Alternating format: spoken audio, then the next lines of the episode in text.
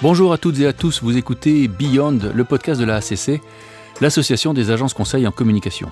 Beyond, c'est le podcast de la publicité, de la communication, du digital, mais aussi des agences et des personnalités qui font l'actu de la com. Au micro, Emmanuel de Saint-Bon, je dirige l'agence Roxane, et j'ai connu le temps où c'était cool de poster des statuts sur Facebook. Nous poursuivons notre série de rencontres avec les dirigeants d'agences, les grands noms de la communication, ceux qui nous font dire quand même qu'on fait un beau métier. Oui, je dis quand même parce que ça secoue un peu actuellement, mais je suis convaincu que sortiront de ces convulsions du beau, du bien, du bon, du vrai. Et aujourd'hui, je reçois une personnalité qui est un, pionnier du digital, un précurseur, qui a connu les premiers ordinateurs Macintosh, peut-être même qui a eu un bebop. Je salue Monsieur Cyril Athias. Bonjour Emmanuel. Salut Cyril. Alors évidemment, avec toi Cyril, on va parler de réseaux sociaux en long, en large, en travers, puisque tu en es un spécialiste. Il faut dire que euh, très tôt, tu as fait euh, du social media ton terrain de jeu, puisque avant d'être le dirigeant de l'agence des médias sociaux.com, tu es Cyril, un blogueur, un influenceur et même l'un des tout premiers en France. Alors j'imagine déjà nos plus jeunes auditeurs en train de googler ton nom pour savoir si tu es apparu au casting des Princes de l'amour, si tu connais, si tu connais, si tu connais personnellement Kylie Jenner et surtout combien d'abonnés tu as sur TikTok. Calmons-nous. Cyril Athias n'est pas le genre d'influenceur à tourner pour la douzième fois dans une saison des anges à, Dubaï ou à Pattaya. Tu, n'es pas payé par aucune compagnie aérienne pour relancer le tourisme, même si, quand le monde tourne rond, on te retrouve au quatre de la planète à chercher des nouvelles tendances entre New York, Amsterdam, Tel Aviv. Non, toi, c'est l'influence, dans le, le sens noble du terme, un pur, un vrai pas de placement produit hasardeux pour avoir les dents blanches ou les fesses plus rebondies. Tu es historiquement l'un des premiers influenceurs marketing du pays. Tu produis du contenu, tu blogues même, même si le terme peut paraître maintenant un peu désuet. Tu le fais depuis 2005, tu t'es jamais arrêté. Euh, et tu donnes ton avis sur les produits tech, les innovations, le lifestyle, et j'en passe. Tout ce travail t'a permis de connaître toutes les ficelles du métier, les grosses comme les plus fines. Euh, et historiquement, donc tu ouvres les départements influence digitale, et on va situer quand même pour les auditeurs, tu ouvres les départements influence digitale chez Ogilvy, puis chez TBWA.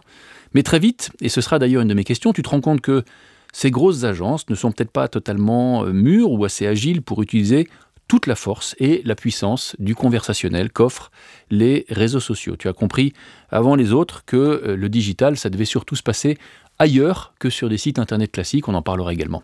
Et puis en 2010, comme on n'est jamais aussi bien servi par soi-même, tu montes ta propre agence et te voilà à la tête de la première agence social média et influenceur de France. On te doit des grandes campagnes pour Mini, des rafraîchissantes pour Magnum et d'autres carrément plus chaudes pour Tabasco. Alors, ma première question, attention Cyril, ma première question, donc il y a toujours un coup d'avance. Quel est le coup d'après? Non, exactement. comment, comment sera la publicité dans 5 ans? Ah. Eh. Bon, déjà, dans un an, on y verra un peu mieux, normalement. on, sera passé, euh, on aura passé l'ère du Covid. Euh, aujourd'hui, de toute façon, ce que je sens, moi, c'est que les réseaux sociaux, évidemment, pendant le Covid, ont pris tout leur essor. Ça a été le seul lien de communication entre les marques et leur public et leurs followers. Donc, ça a été le seul canal qu'on a maintenu, finalement. Euh, ce qui est assez intéressant puisque les marques ont tenté des choses qu'elles n'avaient jamais tentées avant et euh, des expériences et ont compris un peu plus le sens du réseau social qui va créer le lien entre les marques et les personnes. Mais c'est-à-dire, elles ont su mieux jouer, tu, trouves pendant, Elles ont su, certaines en tout cas, ont mieux joué avec leur communauté, avec euh, les, mécanismes offerts par les réseaux sociaux, les fonctionnalités? On a eu une phase quand même de, de stop, tout le monde s'est arrêté pendant un mois. Le deuxième trimestre notamment. voilà, donc ça c'était plutôt normal par rapport à la crise sanitaire qu'on vivait. Mais elles ont osé finalement des campagnes de live, d'aller prendre des risques qu'elles n'auraient pas osé peut-être prendre avant. Euh, puisque ce n'était pas dans une campagne, ce n'était pas programmé, ce n'était pas calibré, héroïsé, et elles ont pris les seuls réseaux qui étaient encore vivants, sur lesquels on pouvait avoir une action avec sa hmm. communauté, et on a tenté des choses. Avec plus de déséquilibre, plus de rock'n'roll, oui, plus, de, lâcher prise, plus de spontanéité, plus de présentiel. Euh, des, choses pas calculées évidemment, puisque toutes les tactiques se sont faites en quelques jours, quelques semaines.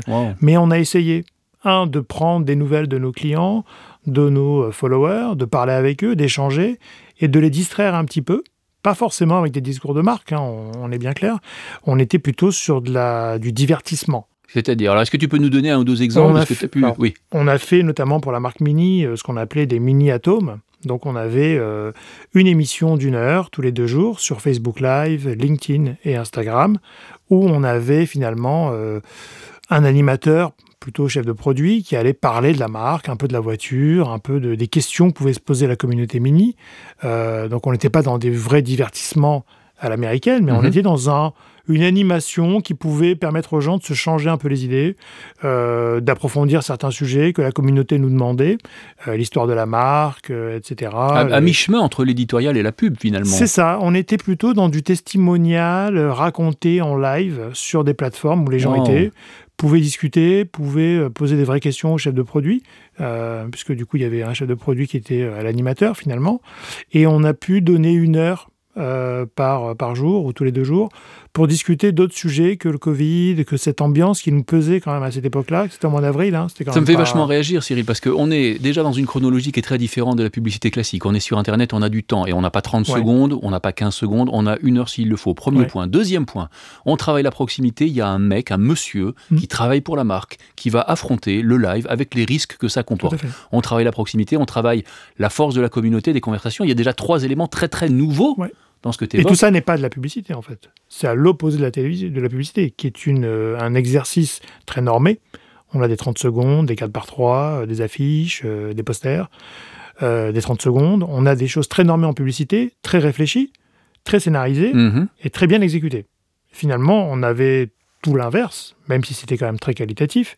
Mais en tout cas, on avait un exercice complètement improvisé, spontané, présent, dans le présent, donc pas forcément euh, répété euh, comme on, doit- on aurait dû le faire, mais en même temps, on était très à l'aise à le faire. Mais ça veut dire quand même aussi que c'est une mini-révolution, mauvais jeu de mots, une mini-révolution, euh, Je te reconnais bien, une mini-révolution culturelle même chez l'annonceur. Parce que ça Oui. veut dire qu'il y a un jeune gars de 28 Oui. ou 32 ans Mhm. euh, qui prend le micro, qui parle au nom de la marque, en live, ouais. sans le contrôle du directeur Ouais, marketing, du directeur général. Ce qui est assez intéressant pour les marques, je trouve, c'est d'aujourd'hui de travailler aussi sans. Il y a de moins en moins de filets, il y a de moins en moins de, de sécurité quelque part, parce qu'il faut réagir à l'actualité, euh, et l'actualité est très très changeante en ce moment. En tout cas, peut-être qu'en deux ans, on a vécu dix ans de révolution digitale, euh, et en un an en tout cas, c'est sûr.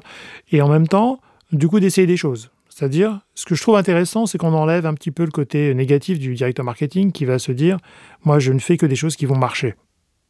Et on fait plein d'études, on fait plein de focus group, on préteste, etc. Et finalement, on se trompe pas en général, mais un peu de spontanéité, un peu de risque, je trouve que ça, ça leur donne une casquette un petit peu d'entrepreneur, qui du coup est intéressante pour muscler leur métier, muscler leur, euh, leur, leur propos aussi, et prendre des risques. Et puis, on, se- on se rate, on se rate. Quelque part, c'est Et on apprend. pas si grave. Exactement. Et ça, je trouve que c'est une bonne chose pour redonner à la publicité ou, ou au marketing et à la communication, si tu veux, bah, ces heures de gloire qui étaient des campagnes euh, complètement folles, qu'on n'avait pas du tout euh, euh, préemptées avant, Mm. prétestées, qu'on n'avait pas du tout euh, envisagé comme ça. Et Oui, ça a parce que, fonctionné. Euh, Parfois, j'imagine qu'il peut arriver une connerie ou une maladresse, mais c'est super Oui. rare. C'est pas, c'est pas non plus, ça vient pas porter. non, c'est peut-être des fois, on s'est trompé sur une information, Voilà. on s'est trompé sur, on a peut-être un peu balbutié sur un, sur un mot, on s'est un peu trompé, mais, mais ce sont des choses naturelles. Et puis ça, ça En rend la marque d'autant plus, d'autant plus humaine. Et ce qui est intéressant également, c'est que ça, ça- ça soulève une autre, ça fait apparaître une autre dimension dans cet échange, dans ce temps long, c'est la possibilité pour la marque de s'exprimer sur un certain nombre de fait. sujets. Quand tu as deux slots, deux, pardon, deux créneaux de- dans l'année de 30 secondes de publicité, tu dis un truc. Là, tu peux t'exprimer beaucoup plus granulairement, euh, aborder par exemple les questions de RSE, les questions de RH, les questions de raison d'être, les questions de mission, euh, la R&D, le- beaucoup Tout de choses. Ce que je trouve intéressant avec les réseaux sociaux et les, et les- les plateformes sociales, c'est qu'on a enlevé cette limite de format, cette limite de temps, qui est une excellente nouvelle pour les créatifs, euh, puisque du coup, on n'a plus d'exercice figé. Avant, Mhm. il fallait faire un 30 secondes, un 4 par 3, encore une fois, il fallait être dans un exercice complexe. Mais certains te disent la contrainte, c'est la source de la créativité, n'oublie pas. Sûrement. Après, tout l'exercice qu'il faut faire, c'est de remettre de la contrainte dans des plateformes qui ne sont pas contraignantes. D'accord. C'est-à-dire qu'aujourd'hui, c'est ça l'exercice. alors, je pense en partie répondu à ma première question. Comment sera la pub dans 5 ans? Est-ce que l'exemple que tu viens de nous donner, pour toi, est un des marqueurs forts de l'évolution de la publicité? Je pense qu'on sera sur de la communication et de la publicité au présent. Multiplication de messages, de formats, de tests pour finalement faire son marketing. Je pense évidemment le top-down est- ne marchera plus, ne marche moins déjà. Les réseaux sociaux ont quand même rééquilibré un petit peu les, les choses Hmm. et on est plus sur un équilibrage entre les, communautés et les marques. Oui, ça veut dire qu'il faut intégrer, quand tu fais du marketing pour des produits industriels ou des services, tu dois intégrer dans ton mix marketing la communauté elle-même, lui donner un rôle. Nous, ce qu'on fait aujourd'hui, c'est qu'on définit des social voice. C'est-à-dire, qu'est-ce que c'est que la social Alors, voice Qu'est-ce que de c'est la marque social voice? C'est un peu la copy strat de l'époque, où on définissait le message, le ton, euh, le format, mais comment la marque va s'exprimer. Quels vont être ses mots, quels vont être euh, son, son caractère, euh, sa façon de s'exprimer, à quel temps, euh, est-ce qu'il va parler beaucoup, est-ce qu'elle va beaucoup prendre la parole sur tous les sujets, ou comment elle va se créer une persona. Et finalement, quand tu regardes aujourd'hui les tendances de la communication, ce sont les marques engagées qui fonctionnent, ou en tout cas qui sont tendances parce que les consommateurs s'y retrouvent. Mais qui prennent des risques aussi alors. Oui, mais en même temps, une marque ne peut pas plaire à tout le monde. Et ça, je pense que c'est un, un- un vrai changement où on va devoir peut-être aussi rélo- relocaliser des marques, peut-être voir apparaître des marques locales, des marques plus profondes, plus engagées, qui nous ressemblent, avec une persona très forte. D'accord. Alors qu'on avait pour l'instant des marques, que tu prennes de la fast fashion ou des grands consommateurs ou des marques plutôt, euh, on mettrait un X ou un Y, ce serait pareil. Les, les produits sont standardisés, sont très bien mais standardisés et n'ont pas de personnalité. Ce qu'on cherche aujourd'hui, c'est une persona, c'est un engagement, c'est euh, un peu de relief. Absolument. Alors, on va parler tout à l'heure des influenceurs, parce que tu es là pour nous parler de ce, ce métier. Avant les influenceurs, il y a eu quand même les communautés, hein, depuis une quinzaine d'années, qui ont émergé assez fortement. euh, les réseaux sociaux, il y a ces phénomènes euh, communautaires, d'engagement, de commentaires, toute la- l'alchimie qui peut se produire euh, dans, dans certaines conditions. Ça veut dire quand même pour les marques que la- le, le- le contrôle total a pris fin d'une certaine manière, le contrôle où on maîtrise absolument tous les canaux, y compris les sites internet. Je me souviens en t'écoutant de la marque Skittles, qui est une marque du groupe Mars, euh, il y a peut-être 10-12 ans, qui avait tenté de ne plus avoir de site internet, hein, a- qui avait pour seule présence sa présence sur les réseaux sociaux, et ce qui était dit de Skittles était ce qu'en disait la communauté. Il y a eu quand même, me semble-t-il, euh, un, un mouvement de balancier inverse, où les, les marques se sont rendues compte qu'elles ne pouvaient pas non plus tout confier, euh, tout mettre les mains, euh, de- tout mettre leur image entre les mains de la communauté. Tout à fait. Toutes les marques ne peuvent pas se le permettre, parce qu'il y a des brand love et il y a des marques qui n'ont pas les moyens de s'abandonner aux communautés, Mhm. puisqu'on ne les connaît pas assez, on ne les, on les a pas assez caractérisés. Il y a quand même que quelques marques qui peuvent se permettre d'être locataires des plateformes sociales. Ce qui est intéressant avec les réseaux sociaux, encore une fois, c'est que les marques sont locataires des plateformes. Elles ne sont pas propriétaires de la plateforme. Alors explique-nous justement. Quand on a un site internet, on est propriétaire de son site. C'est pour ça que quand on va dans le social media, on va appeler ça le earn media. Combien de, de, de- de- communautés je vais aller gagner? Gagner, Parce que exactement. je ne vais pas les acheter, je ne vais pas les attirer, je vais les gagner.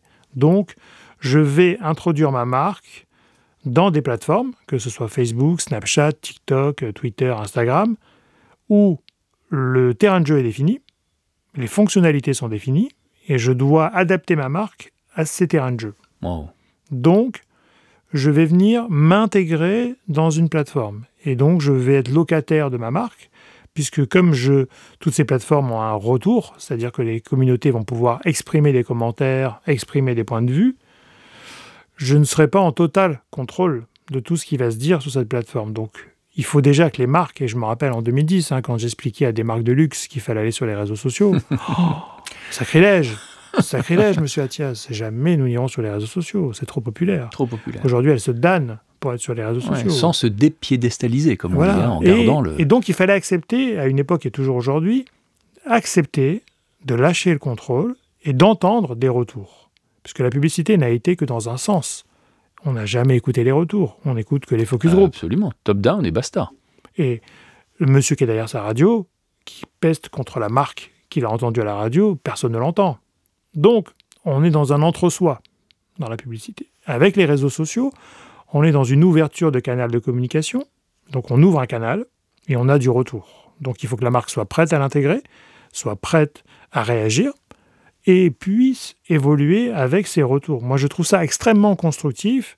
Je me rappelle pour des marques automobiles qui, avec qui on a travaillé en 2010, c'était la première fois que le directeur marketing recevait des plaintes de, de- de clients parce que son concessionnaire avait mal fait la vidange, Eh oui. euh, etc., etc. Et là, il se disait, mais qu'est-ce qui se passe dans mon réseau? Bah, Excusez-nous, on a ouvert un canal.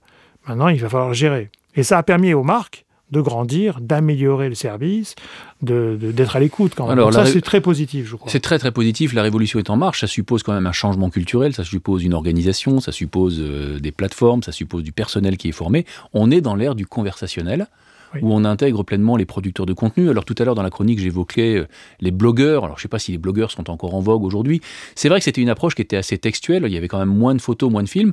Aujourd'hui, les producteurs de contenu, c'est quoi? C'est beaucoup d'images, beaucoup de sons? Comment Comment tu les qualifies? Donc euh, aujourd'hui, on est beaucoup dans l'image puisque Instagram a pris le pas quand même sur pas mal de réseaux sociaux. Euh, les anciens blogueurs ont lâché leur blog pour devenir influenceurs sur Instagram, parce que c'est de plus en plus simple. Alors, les anciens blogueurs sont devenus de plus en plus feignants, mhm. parce que maintenant, avant, il fallait écrire, il fallait avoir eh un site, il fallait construire son blog, écrire, donner son avis, poster des photos Travailler son référencement naturel. Travailler son référencement, être présent, et tout ça sans être rémunéré.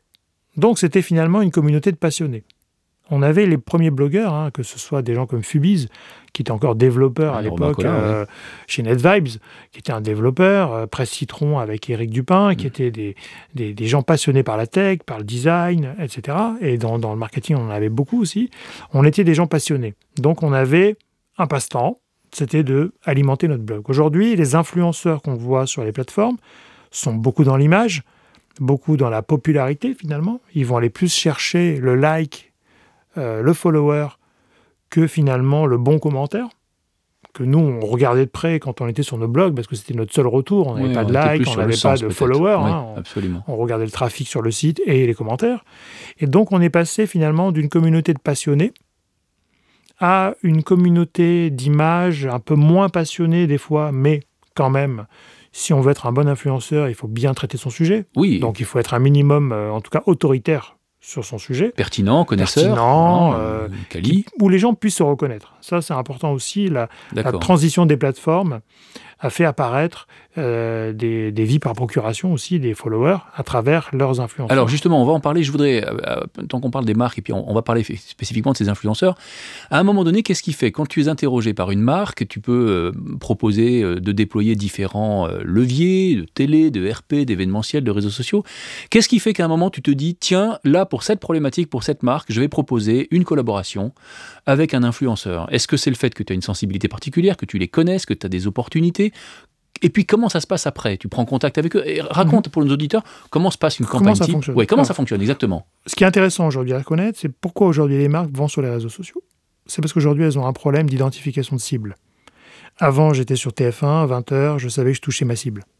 Aujourd'hui les cibles sont beaucoup plus disparates, mhm. beaucoup plus de plateformes, donc on a du mal à héroïser finalement l'espace média qu'on pouvait acheter avant. C'est-à-dire assurer le retour sur investissement de ta campagne, de C'est de plus en plus difficile. Je veux toucher les 15-25 euh, qui sont fans de mode. J'ai du mal à les trouver sur les médias classiques et de plus en plus. Donc Donc, je vais là où sont mes clients, ma cible, et en majorité sur les réseaux sociaux. Tu as quand même beaucoup plus de 50% du trafic Internet mondial est fait sur les réseaux sociaux. Hmm. Donc c'est énorme hmm. en termes de trafic et en termes de présence et de temps passé sur ces hmm. plateformes. On passe en moyenne plus d'une heure par jour sur les plateformes sociales, ce qui est colossal. On reste 5 minutes sur un site Internet. Donc la différence d'exposition n'est pas la même. Donc aujourd'hui, naturellement, nos cibles sont sur les réseaux sociaux. Donc tu lui dis quoi à ton, ton annonceur Comment on travaille aujourd'hui On fait, nous, des parallèles entre les plateformes de marque et les personnalités des influenceurs. Je vais prendre la marque Magnum, qui est une marque playful, une marque joyeuse, une marque fun. Je vais aller chercher des influenceurs qui, ressemblent à cette marque. Avec des valeurs convergentes, par exemple. Oui, qui sont souriants, qui sont euh, joyeux, qui sont partageurs, généreux euh, dans leur comportement. Donc là, il faut une, affinité par rapport à ça. Je ne peux pas simplement euh, sortir un listing Excel des top 10 influenceurs français. Il faut les connaître, il faut les suivre, il faut leur parler il faut qu'ils te connaissent aussi, d'une certaine manière. Oui, mais on peut rentrer en contact avec eux et initier un premier contact, hein, uh-huh. même si on ne les connaît pas. Uh-huh. Euh, mais en tout cas, il faut s'assurer que l'influenceur correspond à la plateforme de marque. Et parce que l'adéquation de ces deux personnalités doit bien matcher. Ok. Et c'est là où finalement le succès des campagnes arrive. C'est quand tu as fait une bonne association.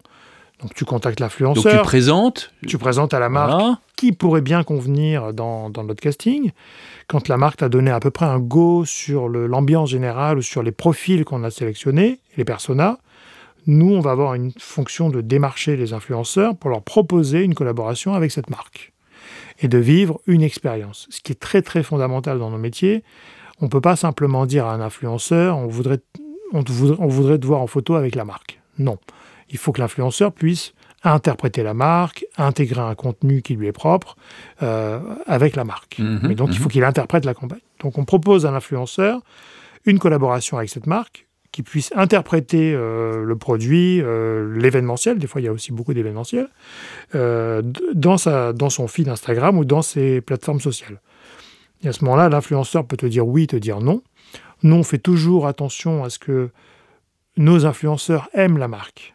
Parce que Ok. on veut qu'ils aiment la marque. Bon. Sinon, c'est moins, moins, moins authentique. Donc on imagine que ça match, ils le font et ils font leur prod. Ils font leurs leur production, ou on les briefe un tout petit peu sur les contours de la collaboration, et ensuite à eux de créer leur contenu. Et là, on les laisse librement. librement. Absolument. Parce que finalement, la création publicitaire est faite par les influenceurs à ce moment-là, parce qu'ils vont interpréter le produit dans leur quotidien, dans leur approche Il photographique. y a une part de subjectivité quand même alors. Tout à fait. Ah et le client, à la fin, ne sait pas vraiment ce qu'il va Wow. avoir.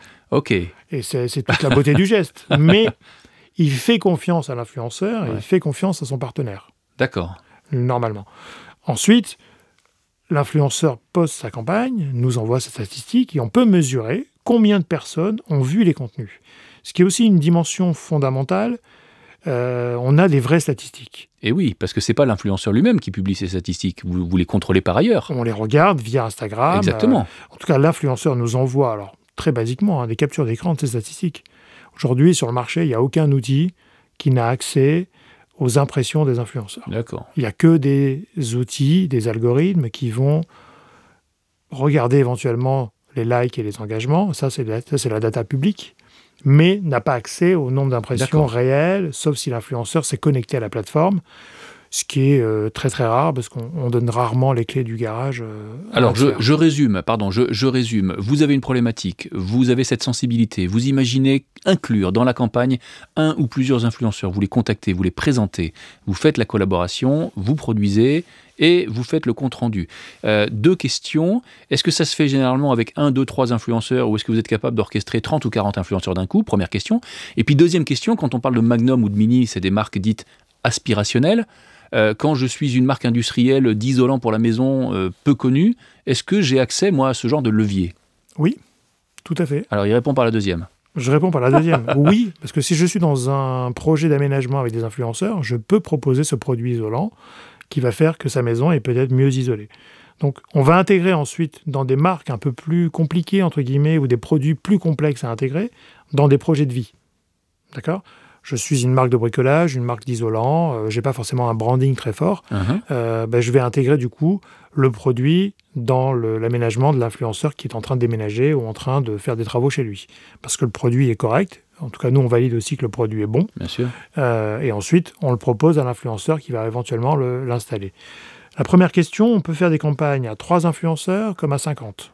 On a fait, nous, des campagnes de 50 influenceurs qui fonctionnent très bien aussi, euh, qui sont sur des territoires nationaux ou internationaux. On a aussi des campagnes internationales qu'on peut orchestrer. Mais en tout cas, le succès de la campagne va dépendre de l'objectif de la marque et un petit peu du budget. C'est Oui, sûr que si tu as sûr. 50 influenceurs, le budget n'est pas le même. En tout cas, vous arrivez, pardon de te couper, Cyril, vous arrivez à orchestrer des campagnes à 10, 20, 30, Oui. 40 influenceurs. Vous le faites à la mano, là, contact par contact, ou est-ce que vous passez par des Alors plateformes là, tu vas rentrer dans la cuisine de l'agence. Mhm.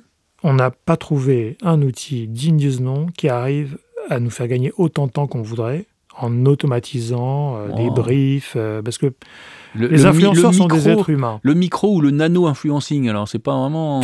Si, ça fonctionne. Ça fonctionne. Mais c'est pas parce que je vais avoir un, un outil de newsletter qui va envoyer euh, 50 000 emails à des nano-influenceurs que je vais avoir une campagne successful. Alors attends, je précise juste pour les auditeurs, pour que tout le monde comprenne bien. La première approche, elle consiste à connaître un, deux, trois, quatre euh, influenceurs. On les approche manuellement, en leur téléphonant, en leur écrivant. On se rencontre le cas échéant. Là, on parle d'autre chose. On parle du nano-influencing, c'est-à-dire de ne plus être en contact direct avec ces influenceurs, de passer par des plateformes spécialisées pour leur envoyer presque un mailing d'une certaine manière, en leur proposant telle collaboration. Il y a ceux qui répondent, il y a ceux qui répondent pas, et on fait la campagne comme ça. hein. Je me trompe pas, Cyril? Alors, ça peut fonctionner euh, comme ça, mais effectivement, nous, on ne le fait pas parce qu'on pense qu'il faut avoir un minimum de sensibilité produit, et sinon, c'est les clubs de testeuses. C'est-à-dire, c'est les clubs de testeurs où je vais échantillonner euh, 25 000 produits, Ouais, c'est différent. et puis ils vont en mettre une photo plus ou moins jolie. Plus... Alors, il y en a qui ont du talent, il ne faut pas, pas dénigrer ces gens-là quand même, mais quel va être l'impact? Moi, je regarde d'un point de vue marketing, est-ce que c'est un levier marketing ou pas? Quand je fais de l'échantillonnage en supermarché, mon objectif, c'est de vendre des produits avec les gens qui sont dans le supermarché. Donc, ça a son sens. Quand je fais de l'échantillonnage sur des nano-influenceurs qui habitent dans les quatre coins du monde, ils vont recevoir des produits gratuits, mais du coup, c'est une population qui veut recevoir que du produit gratuit. Est-ce qu'ils vont aller acheter mes produits? Est-ce qu'ils vont aller faire bouger mon image de marque Est-ce qu'ils vont me créer une notoriété? J'en suis pas sûr. Sans compter qu'il y, y, y, a la question de la continuité, c'est-à-dire que tu vas employer un influenceur pour euh, Mini, et puis euh, trois mois plus tard, tu vas le voir bosser pour une marque euh, automobile concurrente potentiellement. Potentiellement. Pas très crédible. Il pourrait. C'est pour ça que nos castings. Alors, on va prendre Mini par, par exemple. Mini est un, un, bon exemple, parce que nos castings d'influenceurs, on a une dizaine d'influenceurs avec qui on travaille toute l'année et avec qui on collabore depuis 2-3 ans. Et par amour de la marque et par proximité qu'on a avec la marque et les influenceurs, ils ne vont pas avoir ailleurs. Et je peux te dire que toutes les marques automobiles les ont contactés au lendemain de leur publication. Ah oui, c'est intéressant. Parce que le marché est fait comme ça, euh, je vais aller contacter ceux qui ont travaillé pour mes concurrents. Donc il y a une forme d'attachement, presque de fidélité. Oui, écoute, on est devenu, alors je ne vais pas employer ce mot de famille, mais quand même, on est devenu un groupe entre les influenceurs, la marque, l'agence, et on se rencontre.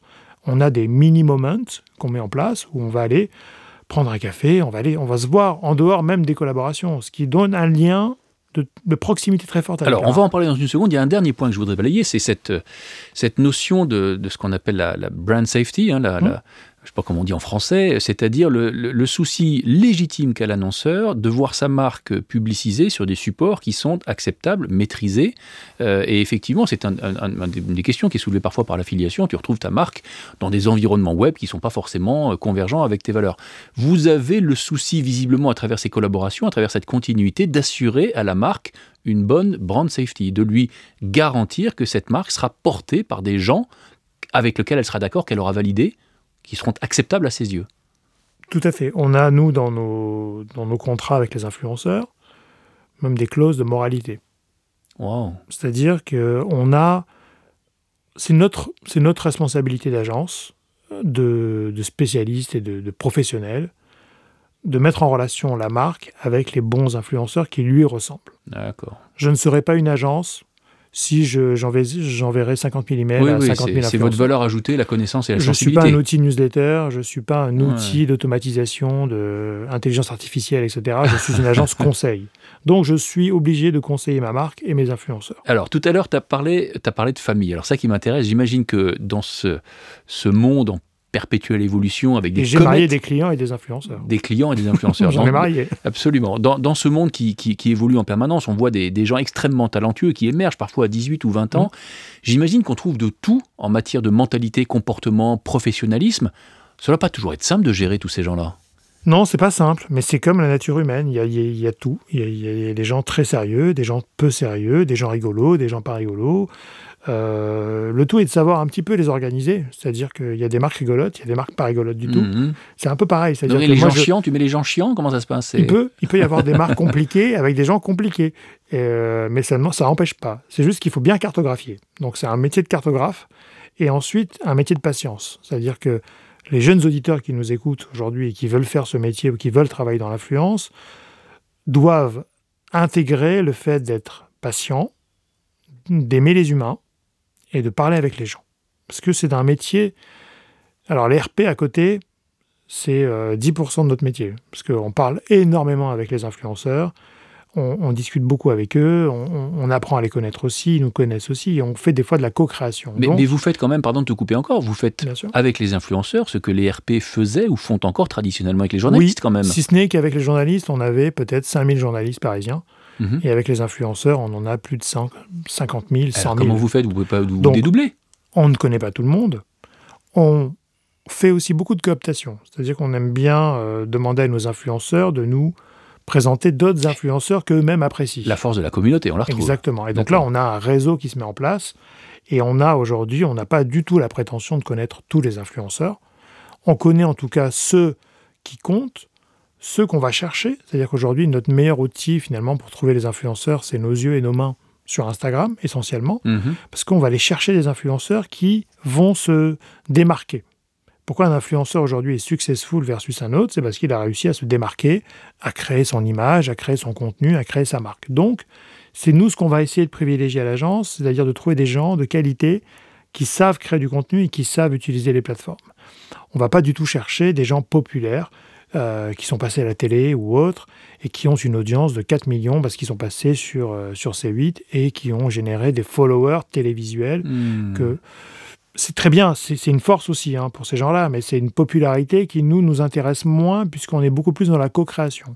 C'est là où nos agences de communication s'intègrent dans ce style de collaboration influenceur parce qu'on va faire de la co-création de brand content euh, pour les marques à travers le- les réseaux Oui, donc des du, du, quanti quand même, mais aussi du quali et de la pertinence, Beaucoup. l'adéquation avec, avec, euh, Une avec bonne la collaboration, une bonne, euh, une bonne campagne, c'est 50% de création, 50% d'autorité et de puissance de l'influenceur. Alors, très bonne remarque là également, parce que je voudrais qu'on parle un peu du métier d'agent d'influenceur, parce que j'imagine qu'une partie des jeunes gens qui nous écoutent pourraient se, se- se poser la question. Tu viens de prononcer le mot de création. On voit bien, on sent bien en t'écoutant qu'une collaboration réussie, c'est pas juste un bon choix d'influenceur, une bonne prod. Il faut à la base une idée. Et puis, il faut aussi séduire l'influenceur, lui donner envie de participer à fait. à, à la campagne de l'annonceur, j'imagine. fait. Un Donc là, c'est là où vous mettez vos idées alors. Un des ressorts, c'est de bien connaître l'influenceur pour pouvoir lui proposer aussi des idées créatives Mhm. qui le motivent et qui l'entraînent avec nous. Ouais, qu'il fait kiffer, comme on dit. Oui, qui le fait kiffer et sur lequel il est très très moteur.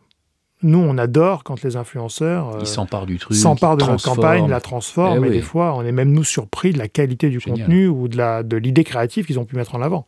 Euh, on a pas mal de campagnes qui ont été euh, pimpées par nos influenceurs et projetées dans des di- directions qu'on n'avait pas forcément envisagées dès le départ.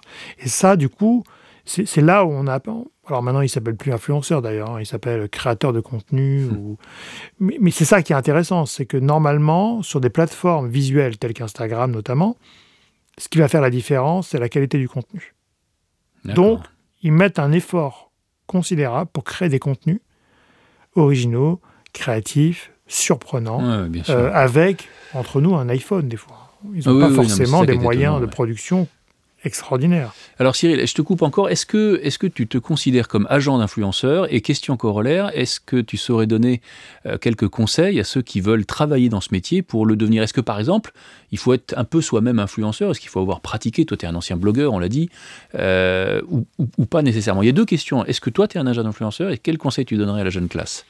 Écoute, agent d'influenceur, on nous a demandé depuis 10 ans de, de le faire pour les plus grandes influenceuses mode, notamment Ah, à Donc là, l'époque. tu gérerais l'image euh, Donc, exclusivement de... Voilà. De par notre proximité, de par notre connaissance de ces influenceurs, elles nous ont dit il y a- personne d'autre que vous peut nous représenter puisque vous nous connaissez par cœur et donc on a confiance en vous. C'est un autre métier. Moi aujourd'hui, je suis agence de communication, je ne suis pas agent d'influenceur au sens propre. T'as pas des mecs en contrat ou des nanas en contrat? On a lancé Peu. une offre de producteurs d'influenceurs, donc là on a un peu le René de la Céline Dion, donc on va aller chercher les talents bruts qu'on va faire grandir Ouais, avec une offre qui s'appelle agence-des-influenceurs.com. Ouais. On ne se réinvente pas. ta, ta marque de fabrique. Mais Ouais. c'est un sujet difficile parce qu'on on a- on a- on ne croit pas en l'exclusivité. Parce que c'est compliqué du coup d'être en exclusivité avec un agent. Parce que ça veut dire que demain on se transforme nous-mêmes en régie, on est obligé de leur trouver des contrats, C'est un elles autre sont métier. obligées d'accepter Eh oui, nos eh oui. Et donc on va casser un petit peu l'alchimie qu'on a de par ailleurs sur la co-création, sur l'enthousiasme, sur l'authenticité. Je deviens régie média quand je fais ça. Et ça, c'est un peu compliqué. On a quelques influenceurs avec qui on travaille, euh, qu'on représente ou qu'on produit, euh, qu'on fait grandir, mais c'est à la marge de notre activité aujourd'hui. Et c'est un autre métier qui va demander euh, des responsables du développement, des business, des bizdev qui vont aller prospecter les marques pour remplir l'agenda et le, le planning de Des l'influenceur. influenceurs en contrat. Quel conseil tu donnerais aux jeunes gens alors? Est-ce qu'il faut en être? Est-ce qu'il faut pratiquer? Est-ce qu'il faut être dans le hype, connaître un peu tout le monde? Est-ce qu'il pense- faut être un geek? Comment comment? Je pense que les métiers d'influence ou les métiers de ce qu'on va dire les talent managers, les chefs de projet influence, tous ces métiers qui sont aujourd'hui naissants quand même, c'est quand même une petite filière euh, parmi la, communication, sont des métiers intéressants et des métiers d'avenir, ça c'est sûr. Je pense qu'il faut que les jeunes talents ne, ne pensent pas à vouloir faire à tout prix un selfie avec euh, la star des réseaux sociaux et se dire je vais travailler dans l'influence parce que je vais rencontrer machin, machine. Non. Il faut faire ce métier si on aime les gens, si on aime la création, si on aime la communication. Ça reste quand même un métier de communication euh, et, on devient du coup agent artistique, créatif et manager quelque part. Donc c'est un métier très riche en soi euh, qui, euh, alors des fois, peut être juste un devis, une facture. Certains agents font comme ça, mais en tout cas, le métier d'agent devrait évoluer vers un full house, une production euh, intégrée Hmm. pour gérer des talents, ou en tout cas les aider à grandir. Donc ça veut dire, pour les jeunes qui veulent aller dans ces métiers-là, il faut, je pense, aller vers de l'influence, c'est sûr. Il faut pratiquer les réseaux sociaux. Il faut connaître les techniques de communication quand même. Il faut avoir ça- en- en- en- cet esprit de communicant, Oui, et puis connaître les grandes campagnes, avoir cette culture Campagne aussi, des avoir les référents, comme on dit. euh, connaître les plateformes pour hacker un peu ces plateformes créativement aussi. Qu'est-ce qu'on peut faire avec un format Reels, un format Stories? Qu'est-ce qu'on peut inventer comme objet? Qui permettrait à des marques et à des influenceurs d'émerger et euh, de faire de la communication Il y, a, il y a deux choses intéressantes dans ce que tu dis, en tout cas je l'interprète comme ça, c'est un métier, parce qu'on arrive peu à peu à la fin de notre émission Cyril, euh, c'est un métier en grande partie qu'on peut apprendre par soi-même, par la pratique, par le bon sens, par l'envie, par l'expérimentation, premier point. Ouais. Et puis deuxième point, on retrouve euh, dans ce que tu dis quelque chose qui a déjà été évoqué ici, c'est que euh, c'est la connaissance même des fonctionnalités offertes par les réseaux sociaux qui euh, permet une forme de créativité, d'expérimentation, d'innovation dans les formats d'expression, dans les chronologies, dans les associations d'images. Et donc, je le redis, c'est effectivement beaucoup euh, de connaissances, d'observation, mais de, de pratique, en fait. Il faut se lancer, finalement. Il n'y a pas de formation. Il n'y a Il pas, a de pas une formation pour devenir euh, agent d'influenceur ou pour devenir influenceur d'ailleurs. Toutes les formations pour devenir influenceur ne fonctionnent pas. Sinon, on serait tous influenceurs, mais il n'y a pas de recette. Ah, J'espérais te Pourquoi- demander un truc pour me gagner quelques abonnés sur Pourquoi LinkedIn. tel profil marche mieux qu'un autre? Honnêtement, des fois, on ne sait pas. Il a réussi à se marketer, à faire son contenu, à publier régulièrement. Il est beau gosse, elle est belle gosse. Oui, non, des fois non. Bah, des fois, non. Il est drôle, il n'est pas drôle, il a du talent, il n'a pas de talent. C'est une alchimie qui, je trouve, est très très positive puisque ça donne la chance à tout le monde de réussir.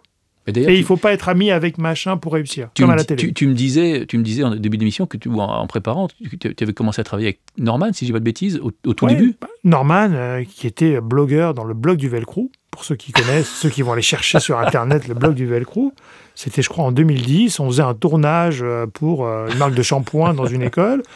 Et on avait Norman, on avait euh, deux, trois autres influenceurs plutôt connus, d'autres qui ont arrêté complètement. Mais en tout cas, c'était hyper intéressant parce que Norman était un jeune blogueur, talentueux déjà, et qui ensuite a fait sa voix, mais qui était euh, quelqu'un, je ne veux pas dire un, un mais presque. C'était quelqu'un qui n'était pas Ah bah, au début, oui. pistonné pour être dans le film, mais c'était pas quelqu'un qui avait du réseau forcément. Il était talentueux, original, et il s'est démarqué tout seul. Donc ça, c'est la bonne nouvelle quand même pour les jeunes talents, de se dire que on n'est pas dans un entre-soi, c'est un monde plus ouvert. On vient avec ses idées, avec sa création, il faut essayer les choses, il faut tester, et ça fonctionnera ou pas.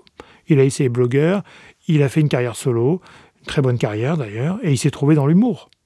Il s'est retrouvé lui-même. C'est ça qui est intéressant, je trouve aussi, c'est de pouvoir essayer beaucoup de choses et finalement retenir qu'une seule peut-être catégorie euh, ou une seule. euh, Il y, a, il y a une analogie forte, et je te propose de terminer là-dessus, dans ce que tu racontes et dans ces tâtonnements, ces pivots, eh bien, c'est la même chose que pour les entreprises, dans la tech, dans la com. On tâtonne, on essaye, on pivote, on transforme, et puis on met parfois plusieurs étapes avant de trouver euh, le bon modèle, le bon équilibre. C'est la même chose. L'invitation que tu lances finalement, c'est de se frotter au métier, d'essayer, de créer, d'écrire, d'observer, d'expérimenter. Euh, et ça peut conduire effectivement soit à devenir un créateur soi-même, soit en tout cas à rentrer dans ce métier. Et je vais reboucler avec la première question, qui est visiblement l'une des composantes d'avenir de la communication. On, on le sent très bien en t'écoutant. Euh, en tout cas, on ne reviendra sûrement pas à euh, une communication parfaitement contrôlée, top-down, sans latéralité, sans feedback, sans conversation. C'est ça qui est intéressant. On ne repartira pas en arrière et la page d'après reste à écrire. Wow. Ce que je trouve formidable, c'est qu'aujourd'hui, tout est inventé. Et si on m'aurait dit il y a 10 ans qu'on allait payer des gens pour poster des photos sur Instagram, j'aurais pas forcément cru non plus. Ah ben donc on pas a un si métier évident. formidable. Donc, on a un avenir colossal et je pense que pour les jeunes, c'est une source euh, très enrichissante de créativité et de d'entrepreneuriat parce qu'à la fin, les influenceurs deviennent des entrepreneurs. Oui, les indépendants en tout cas. Bon, Cyril, écoute, top. Euh, j'ai passé un moment absolument passionnant. Donc, c'est la fin de notre émission. On espère que vous aussi, vous l'avez apprécié, vous avez appris des trucs. Peut-être même que ça vous a donné envie, peut-être suscité des vocations, sait-on jamais. merci à, à Kevin, à à Fred, à Rémi, à la, à la régie. Ils font un travail formidable, on les cite jamais, mais c'est grâce à eux que vous avez ce, ce, produit. Je rappelle que cette émission a été produite à l'initiative de l'AACC, la grande association des agences conseils en communication. Et je rappelle également que tous les épisodes précédents sont disponibles sur vos plateformes d'écoute favorites, Deezer, Apple Podcast, Spotify, etc. Et que vous pouvez retrouver l'ensemble de ces contenus sur notre site dédié euh, beyond-talent.com. Salut à toutes et à tous, bonne journée